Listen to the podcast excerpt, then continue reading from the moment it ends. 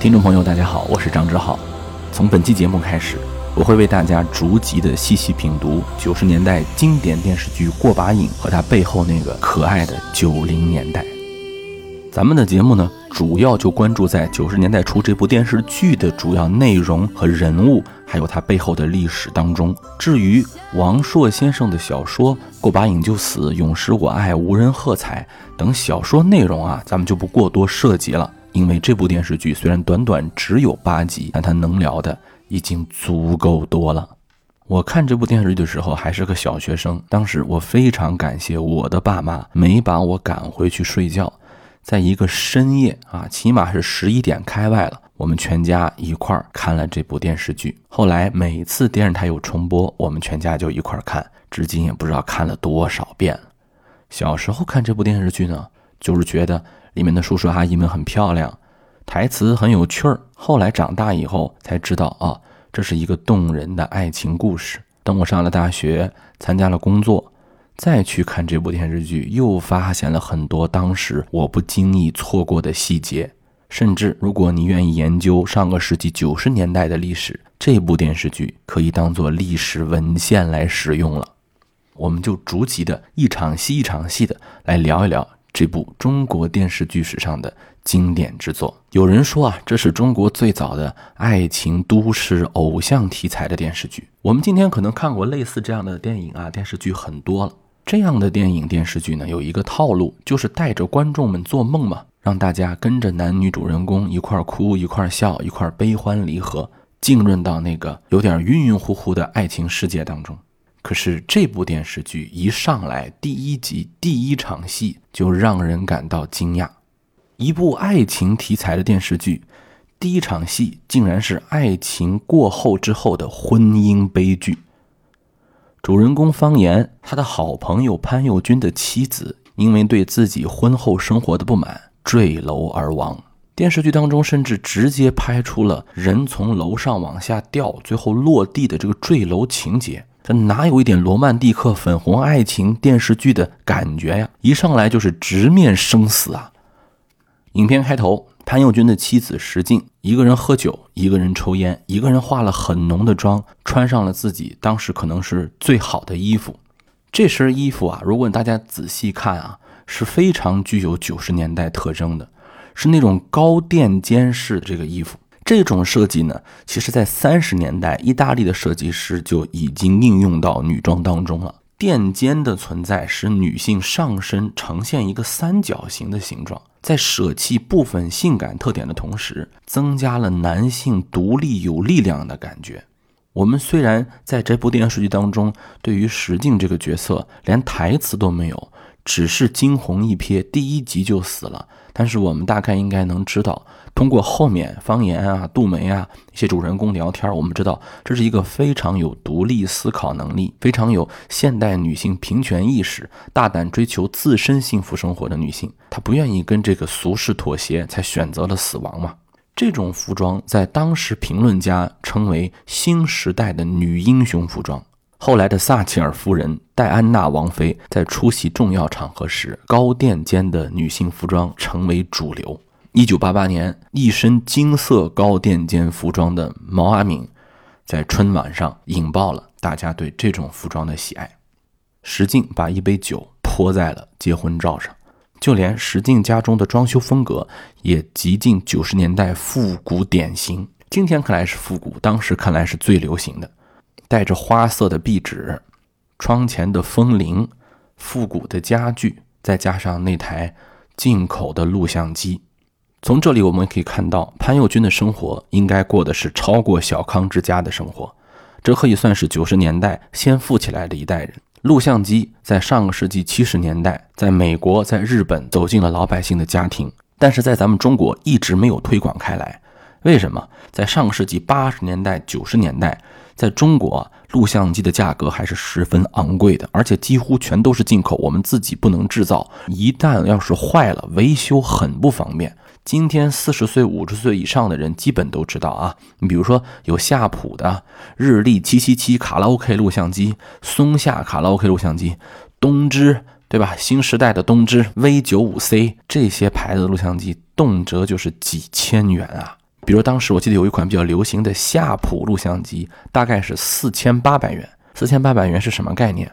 九十年代中期，我们家买房子，七十平米的楼房，花了四万多块钱。大家能想到吗？在农村啊，一千块钱左右就可以盖一间房了，等于说你买几台录像机，差不多就可以盖楼了，是吧？九十年代初，工资差不多都一样，除了个别的跑业务的业务员儿啊，设计人员可能稍微的高一点，大部分也就是一百块钱左右的工资。大家想一想，一个录像机四千多块啊，便宜点的也要几千块，录像带也贵啊。一盘空白的 VHS 录像带，价格要一百元左右，即便后来国产化，要三十多块钱一盘。要不怎么会有录像厅这个东西呢？在中国家庭里面，这个是很少见的。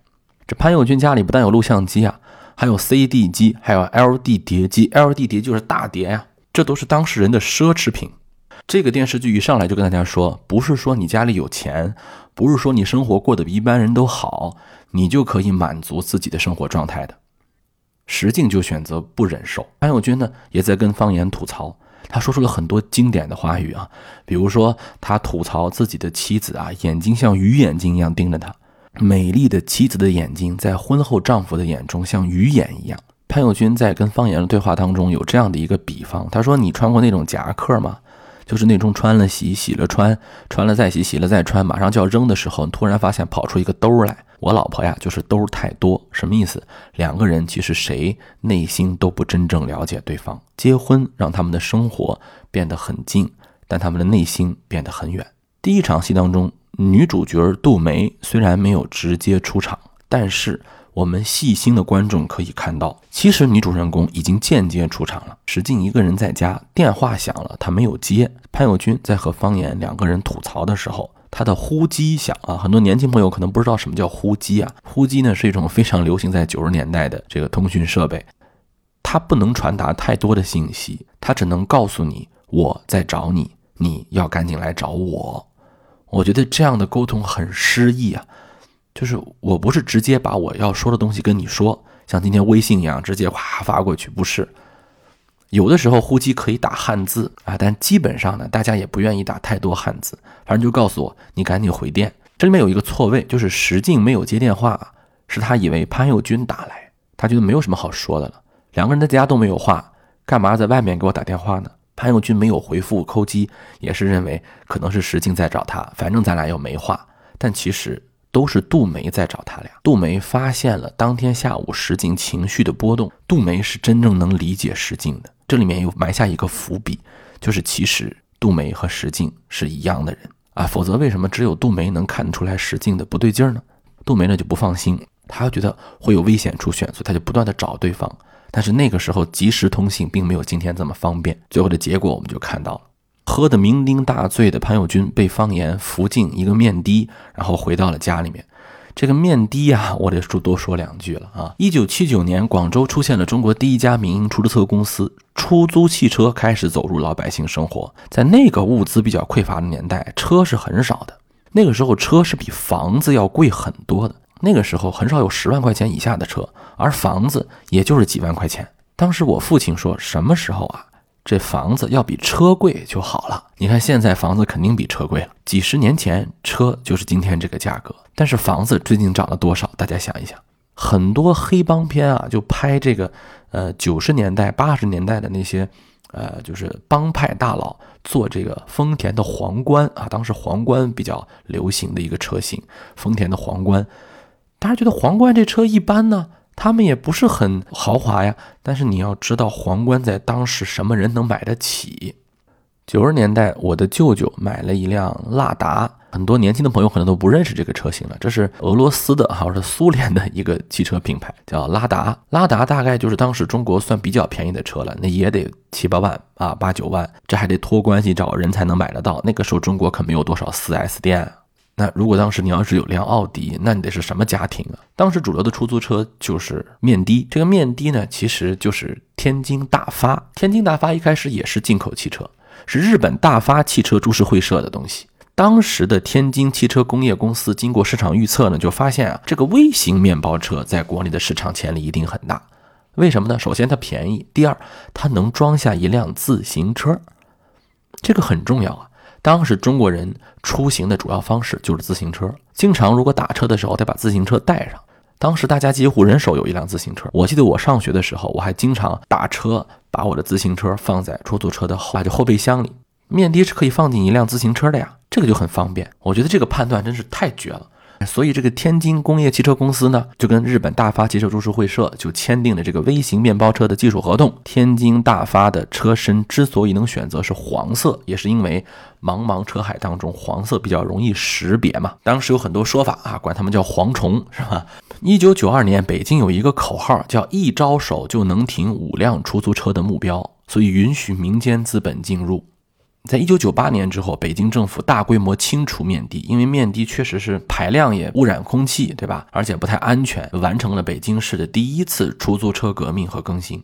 所以今天我们很多的零零后的小朋友们可能就没有见过这个黄面的的时期了。到了潘友军家楼下，当时啊不是很多人能住得上单元楼的。那个时候呢，高层有电梯。这里面有一句这样的台词，这个方言跟潘友军说：“十一点多了，没电梯了吧？”哎，注意到了吧？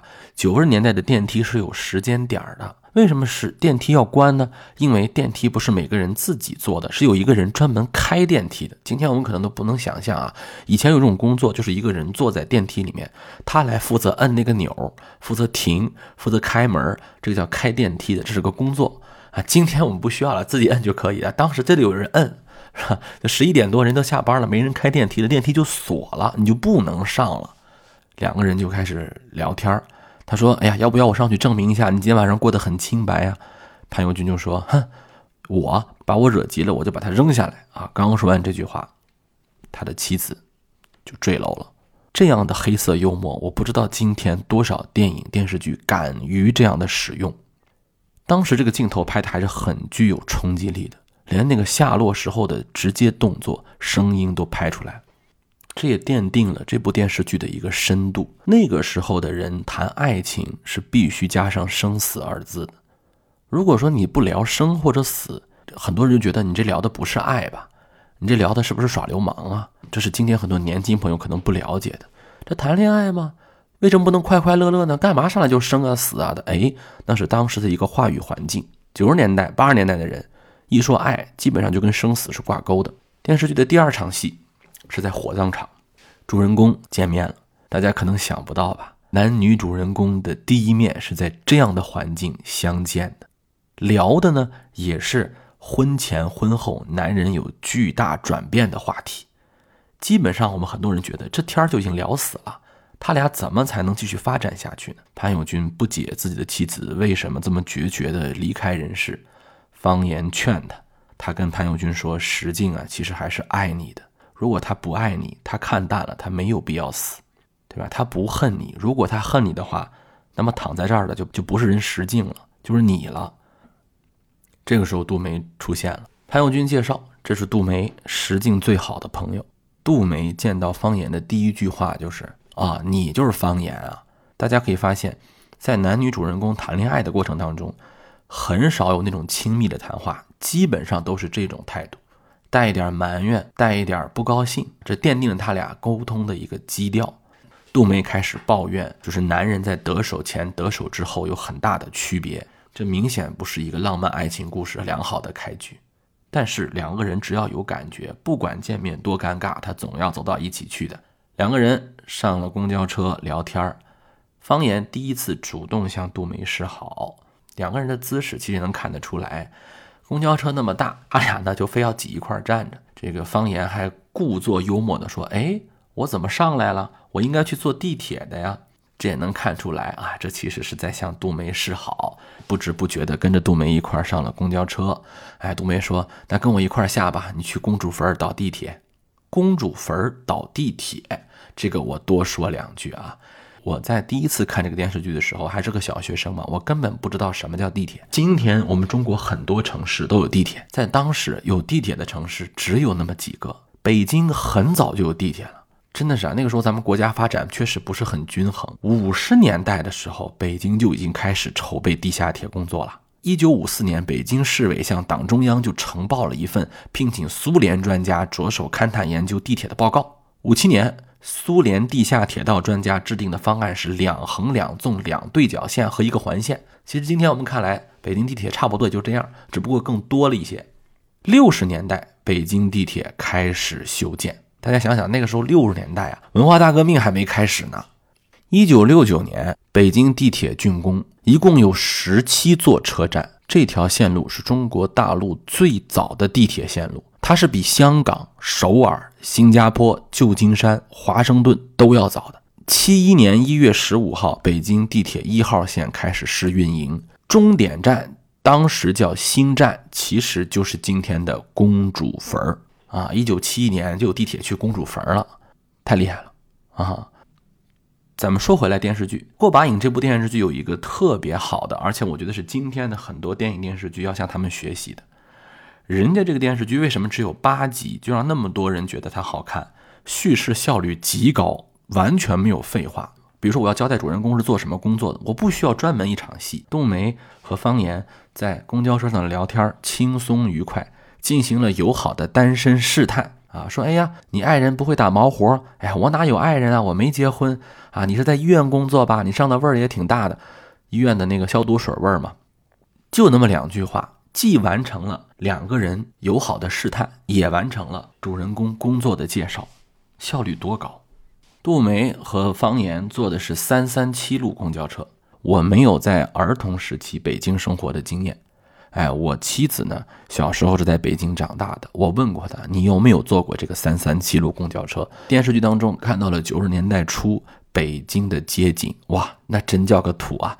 今天看起来就感觉像是一个县城一样。当然，其实不是，那个时候北京已经是大都市了啊。方言提出要请杜梅吃饭，但是呢，自己又没带钱。杜梅很乐意跟方言吃啊，杜梅很大方，说没关系。很多剧迷说，在两个人的感情生活当中，杜梅一直都表现得太过于主动。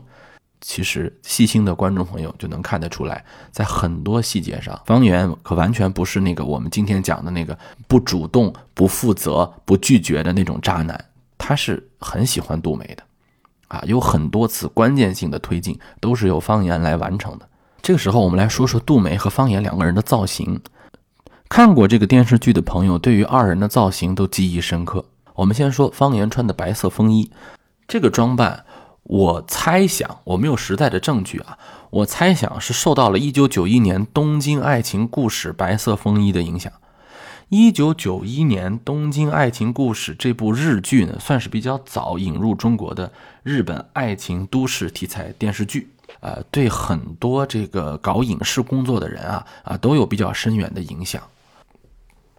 在《东京爱情故事》当中啊啊，这个日本的男性啊穿风衣比较多。啊，首先呢，日本这个地方嘛，岛国经常的下雨啊、刮风的，风衣就比较实用。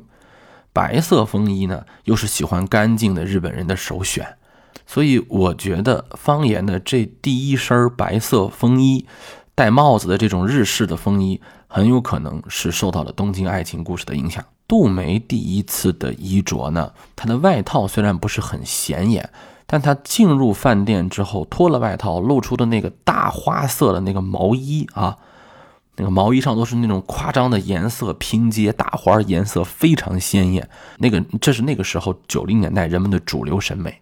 如果你回看九零年代人的穿着和发饰，其实用一个词就可以概括，就是夸张。垫肩、毛衣的花色，还有我们可以发现，当时不论是餐厅、家里面。都有很多那种纱帘儿、纱罩、纱布的东西。今天我的母亲啊，对于那种纱帘儿、纱质的电视机套、纱质的沙发罩、桌布都情有独钟。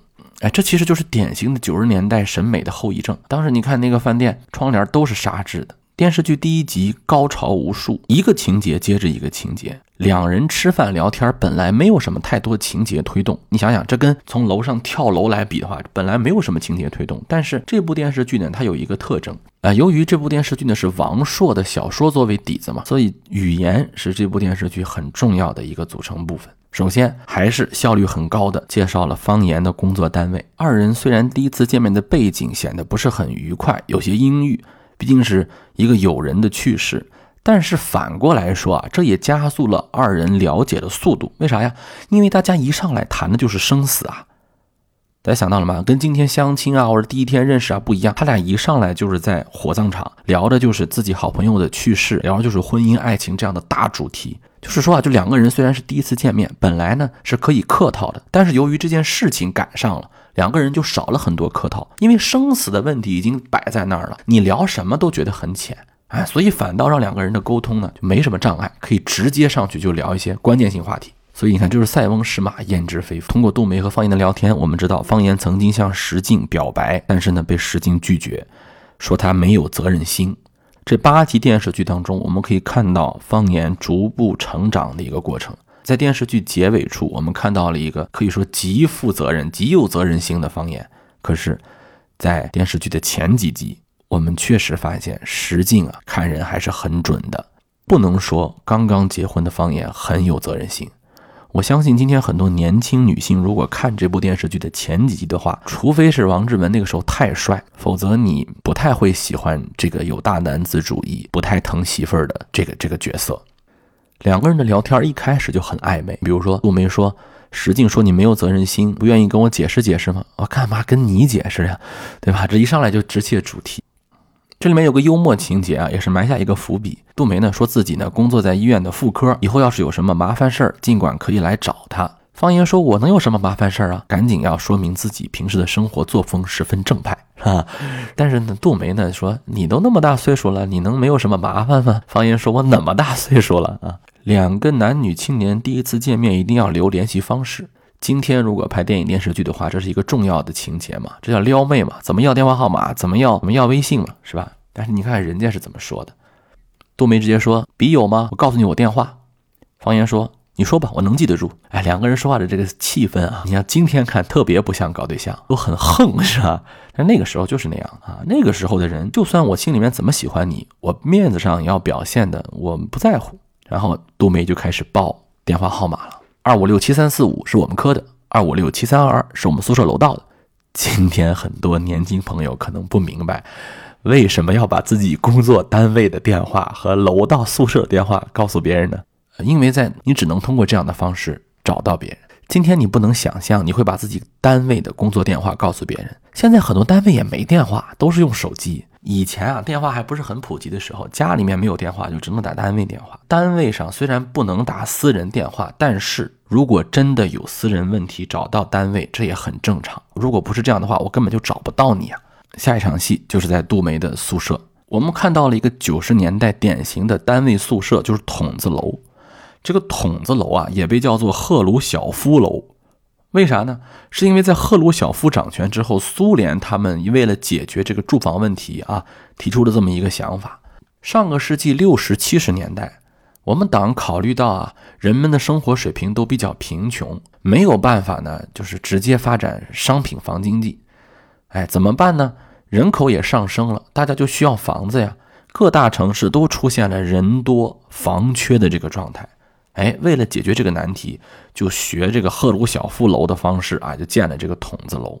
今天八零后的朋友，有的人很多还是住过筒子楼的。我小时候就住过筒子楼，和今天的这个商品房单元楼之间呢，呃，这和有一个区别在于，就是封闭性的问题。筒子楼有共用的卫生间，有共用的厨房，呃，所以筒子楼之间的邻里关系还是。啊，比较近，但是单元楼呢，这个邻里关系就就就很隔绝了，人跟人的冷漠就开始了。一个九十年代的护士，他在工作之余有什么消遣呢？他在他的宿舍会干什么呢？我们看看吧。电视剧一个镜头打在了杜梅看的书上，看什么书？梁实秋的《雅致人生》。一九九一年，花城出版社出版了。梁实秋先生的《雅致人生》，副标题《梁实秋小品》。梁实秋是中国鲁迅那个时期就已经出名的散文家啊，文学家。后来呢，在台湾这本书呢，我家里就有，定价三块两毛钱，平装版。今天你已经买不到这个版本了。这里面有很多散文啊，其中最出名的，很多七零后、八零后都读过这篇文章，叫《女人》啊。这为什么？你这每个镜头都不是废镜头，为什么要拍这个？为什么要给这个梁实秋《雅致人生》镜头啊？这部散文当中最出名的一篇文章叫《女人》，啊，里面写了很多啊，女人善变呀，女人会用眼泪啊，如何如何。里面有一个有一段，我给大家读一下啊。他说：“女人善变。”多少总有些哈姆雷特式拿不定主意，问题大者如离婚结婚，问题小者如换衣换鞋，都往往在心中经过一读、二读、三读确认之后再复议，复议之后再否决。女人决定一件事情之后，还能随时做出一百八十的大转弯，做出那些与决定完全相反的事，使人无法追随。是吧？这个当然有很多啊，我只读了一个小小小段啊。杜梅看这个雅致人生，其实也是暗指了啊，杜梅可能就是这样的人。呃，有人说呢，杜梅太过于极端，杜梅太过于小心儿，像林黛玉一样如何如何。但其实杜梅代表了那个年代大部分新兴崛起的有独立意识的女性对爱情有积极追求女性的样子啊。只不过这个电视剧啊，为了让故事显得更加的。波折一些，给杜梅的人设呢安上了很多今天我们看来就有点狗血的那个内容，我们以后再说吧。杜梅在宿舍虽然在看书，但她心里面一直惦记着，哎，我给你方言告诉了电话号码，你什么时候会来找我呀？所以这楼道里面一有电话响，他也不管是谁的，他就赶紧去接，他就觉得是他自己的。一个礼拜过去了，他也没有等到自己想要的电话。这个时候，我们的女主人公的好朋友女二上线，她叫贾玲。贾玲是由这个刘培饰演的，就是我在很长一段时间内就觉得刘培或者叫刘培饰演的贾玲就是最美的女性，没有之一。就很多朋友说 TVB 电视剧当中的很多的这个港星啊，定义了他们对于美丽女性的这个认知，那我跟他们可能就不一样啊。我不否认 TVB 电视剧当中有很多美丽的小姐姐，但对于那个时候。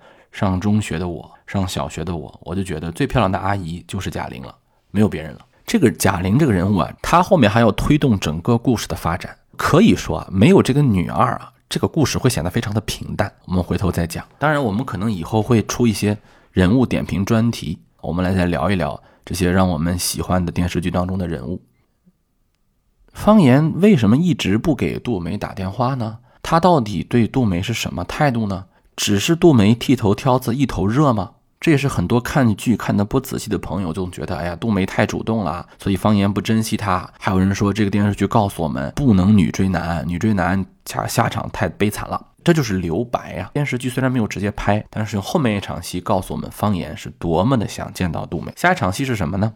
方言和自己单位的同事一块儿来到了医院，干嘛呢？方言同事的女朋友啊。可能是要做一个妇科手术，我当时看的不是很清楚，我至今不太能明确的说是要做人工流产呢，还是做一个什么妇科手术呢？反正是要来医院。这不杜梅就在妇科工作吗？所以方言呢就带着他的同事和女朋友一块儿来找杜梅了。杜梅一听说有人来找他，他很开心。出来一看呢，方言旁边站一女孩，他心里面一下就凉半截了，马上就表现出来说：“哎呀，你真是立竿见影啊！”心想，我指望着你喜欢我呢，你这儿直接拉一女朋友来啊，他就特别生气，说不要拉拉扯扯的。方言马上解释说，哎，这不是我的啊，这不是我女朋友，这是我们哥们儿的。为什么要加这段戏呢？接下来方言和自己同事这段对话就很关键了。由于啊，方言眼瞅着杜梅对自己呢产生了误会，他就特别埋怨自己的同事，心想啊，就是因为你们的事儿，让我喜欢的女孩误会我了。方言就发火了，说以后这种事儿少他妈找我。方言同事怎么说？方言同事说：“哎，这不是你主动提出来的吗？”对喽，方言啊，其实特别想见杜梅，但是他呢又不好意思主动打电话，那怎么办呢？他就想尽一切办法制造与杜梅见面的机会。但是人家杜梅在妇科呀，我怎么见面？我又不，我一个男的又不能去看妇科病啊。实际上，单位同事的女朋友这种事情，他作为一个外人，他也不好参与。但是呢，他一听说有这机会，赶紧就来了，赶紧就啊说：“哎，我认识人，你来吧。”就我们从这一个小情节就知道啊，其实两个人是两情相悦，谁也想见谁。杜梅这个人还挺幽默，是吧？他呢，为了验证这女朋友到底是谁的，他就专门说他今天不能动手术，因为他有非常强的传染性妇科病，他就看你们俩到底谁着急。我们就看到方言的那个同事，他就马上着急了。哎，你丫怎么不告诉我呀？今天这个时代，看那个时候人说话，你一定就会生气了。这什么人呢？对吧？哎，所以说我们也不要觉得好像过去的时代都是好的，起码我们今天对女性的尊重、男女平等这一点来，我们今天的进步要比九十年代要强很多了。影片的下一场戏呢，就要把最后的高潮给推起来了，就是我们著名的舞会情节。潘友军要搬家，他不想再住自己亡妻住过的房子了。他又对自己的亡妻发表了一大通这种牢骚，说什么我以后再也不会结婚了，就他太布尔乔亚了，如何如何。方言听得很烦，他在这个时候，他很对潘友军的这些话不以为然。他说了，说人家已经死了，说你不要再说这样的话了。可是如果你是个细心的观众，你就会发现，在电视剧的后几集的时候。我们就可以看到潘友军说的那些话，说什么过日子嘛，就是有话说，没话就不说，这样几乎的原话，在方言的嘴中又说出来了啊。到时候我们再分析，其实方言他不知不觉的有一个变到潘友军的过程。当然后来我们知道他又变回来了，他毕竟不是潘友军啊。哎，这个时候杜梅来了啊，那句经典的台词又出现了。哎，怎么我到哪儿你到哪儿啊？方言回答：这话应该我说啊。在很长一段时间内啊，我经常说这句话。不知不觉被影响啊！杜梅邀请两个人来参加他们的新年舞会，还说了我们医院的漂亮小护士可多了。方言说：“哎，那我觉得可以去。”杜梅马上掉脸儿。大家又看到了啊，两个小情侣互相试探的一个结果。舞会开始之前，杜梅在自己的房中化妆，我们就看到了那个时候巨大的塑料化妆盒，红色的，超大，就跟一个小包一样那么大一个盒子。还是塑料的。我母亲就有一个这样的化妆盒啊。今天想想，如果拿这么大一个化妆盒，怎么化妆？那个时候的化妆，我们可以看到，它其实就是把眼睛画黑一点，把嘴唇画红一点。跟今天这种化妆技术比起来，那真是没法比。九十年代，如果你看这个电影电视剧啊，你会很受不了一点在哪儿呢？就那个时候，你别管是古装的还是现代的，化妆技术都不如现在好，全凭女演员啊自己的底子长得好看。不像今天，你甭管长什么样，只要装上去啊，谁都觉得还不错。当时可不是，所以你看，我们就说出来，像什么《西游记》啊、《红楼梦》啊，那个时候拍那种电视剧，又那是八十年代了，比九十年代还要早。真的，要不是女演员天生丽质，真的是没有办法。杜梅呢，很明显是希望和方言的关系更进一步。但是呢，他又不这么说。他跟自己宿舍的朋友们，尤其是跟贾玲说：“哎，我要给你介绍一男朋友啊，我要给你介绍一个好男孩，他叫方言，如何如何说一堆，说他怎么怎么有责任心，怎么怎么绅士，怎么怎么帅，怎么怎么回事儿。”贾玲非常的清楚，他说：“他这么好，你怎么不跟他呀？你又跟我耍小心眼儿的吧？”这一个“又”字，我们可以看得出来，这已经不是杜梅第一次跟贾玲耍小心眼儿了。这里面我我们可以看到啊，就是杜梅的性格和贾玲的性格不太一样。杜梅呢喜欢试探，说明她自己的安全感不是很足。贾玲呢大大咧咧，有什么就直接说什么。随后我们就看到了一个在医院食堂跳蓝色多瑙河的九十年代初舞会。舞会这个事情，今天很多年轻人我觉得应该也能理解啊，就跟今天在夜店蹦迪差不太多。那个时候呢就叫舞会，但是那个感觉完全不一样。大家能想象吗？在食堂里的华尔兹舞会啊，跳舞是八十年代、九十年代那个时候的大学生都特别喜欢的啊，这个娱乐活动。后来在很多工厂啊，在很多社会上也非常的火热。在七十年代末的时候，在广东、在深圳就有营业性舞厅了，就有跳 disco、跳华尔兹、跳交谊舞的，什么都有。八十年代初的时候呢，咱们国家有严打行动，那个时候对舞会还是挺那个，怎么说呢？呃，曾经如果你去了解八十年代的那些事情的话，你就知道，咱们一在一九八三年，咱们国家是有严打的。我今天不方便讲的太细，如果大家搜一搜就知道，是有人因为聚众私人舞会而判刑、坐牢，甚至枪毙的。九十年代的时候好一些。国家呢，在九十年代的时候也给了营业性舞厅的合法的地位啊，跳舞就成了那个时候的年轻人主要的一个娱乐活动啊，所以我们就可以看到外面跳舞。贾玲儿被杜梅安排着跟方言坐在了一起，这里面呢就有一个剧迷特别长时间的争辩啊，我跟很多剧迷也就争辩过这个问题，就是方言和贾玲之间到底是什么关系？我们以后可能会讲到，但今天我想说，从第一集可以看得出来，贾玲是对方言第一面起码有好感的。我们可以讨论一下，如果贾玲这个时候她就是跟方言好了，算不算不道德呢？你是怎么看这个问题呢？有人说，哎，你看你的好朋友明显就已经表现出了他对于这个男士的倾心，你不应该再横插一杠。可是你本来就是要给我介绍男朋友啊，虽然是我看出来了，对吧？但是后来贾玲主动的向方言坦白，我其实是杜梅偷来的石子儿，我其实就是一个工具人的时候，我感到了一丝贾玲的心酸。她又不能生气，她其实也觉得眼前这个男士也不错。可是聪明的贾玲啊，她已经看出来了，方言满眼啊都在看杜梅，他就是奔着杜梅来的。他主动要求方言跳舞，方言说我不愿意跳半截儿的曲子，是吧？就他拒绝了这个舞蹈。但是方言呢，后来也确实很绅士啊，在下一次曲子刚刚开始的时候，你不说你不爱跳半截儿的吗？现在第二首曲子起来了，你就得赶紧跳啊。他就礼节性的，我认为这是礼节性的，因为你要知道啊，你要跟这个女生谈恋爱，她身边的这些闺蜜你是不能得罪的，对吧？你能搞定她身边的闺蜜，她才能给你说好话嘛。他就赶紧跟贾玲啊跳一次舞，可是这一次跳舞却使得杜梅吃醋了。杜梅负气回了宿舍，贾玲和方言追来，在这个过程当中，贾玲呢说出了杜梅悲惨的身世。杜梅这种性格和自己的家庭有关系，父母亲早亡，自己孤苦伶仃，一个人在北京打拼，这让我们对于这个女主人公啊多了一份同情，多了一份理解。但是我也想表达一点我的感觉，这我觉得这部剧啊没有必要把。杜梅的身世写的这么的极端，即便他就是一个普通人家的孩子，他后面很多的做法，我也觉得不是非常过分啊。很多人就说，你看，如果他们家不是那样，他怎么能那么作呢？很多人很不喜欢杜梅，觉得他很作啊什么。但是我还是觉得理解的。回头我们在第二集、第三集他们大吵的时候，我再给大家分析啊。贾玲这个人非常的善解人意，有人说他是绿茶婊，我不这么认为。他为了给他的好朋友和方言啊制造一个。好说话的机会，你知道有些那个人啊，他假装劝别人，自己在拱火，你知道吗？就是有很多话，只要你走开了，两个人其实没什么矛盾。但是有些人他就不走开，哎，这就是一种很绿茶的表现啊！他就一直在那掺和。贾玲就不是，他很大方的走开了，让方言和杜梅那两个人尽情的在没有人的情况下尽情的表达。这时我们就看到了方言第一次直抒胸臆，说出了自己喜欢杜梅。杜梅呢，在屋子里也笑出了声。贾玲其实也没有走，她在听。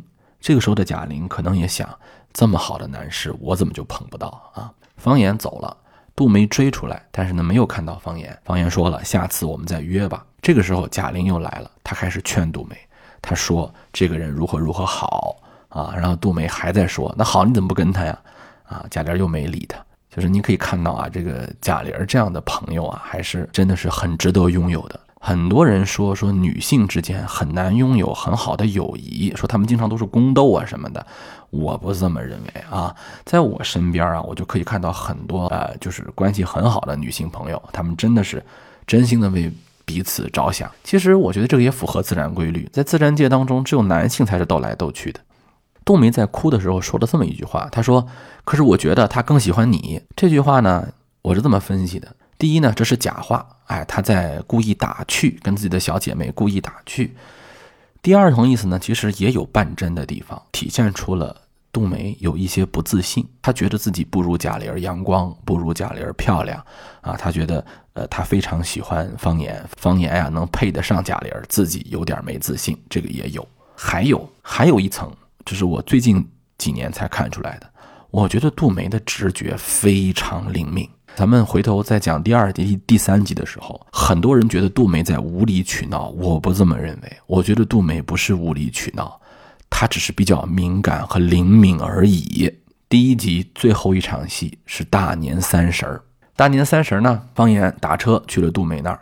我们可以看到那个时候的北京城里面可以是放鞭炮的，那今天肯定不可能嘛，啊，放烟花、放鞭炮都可以。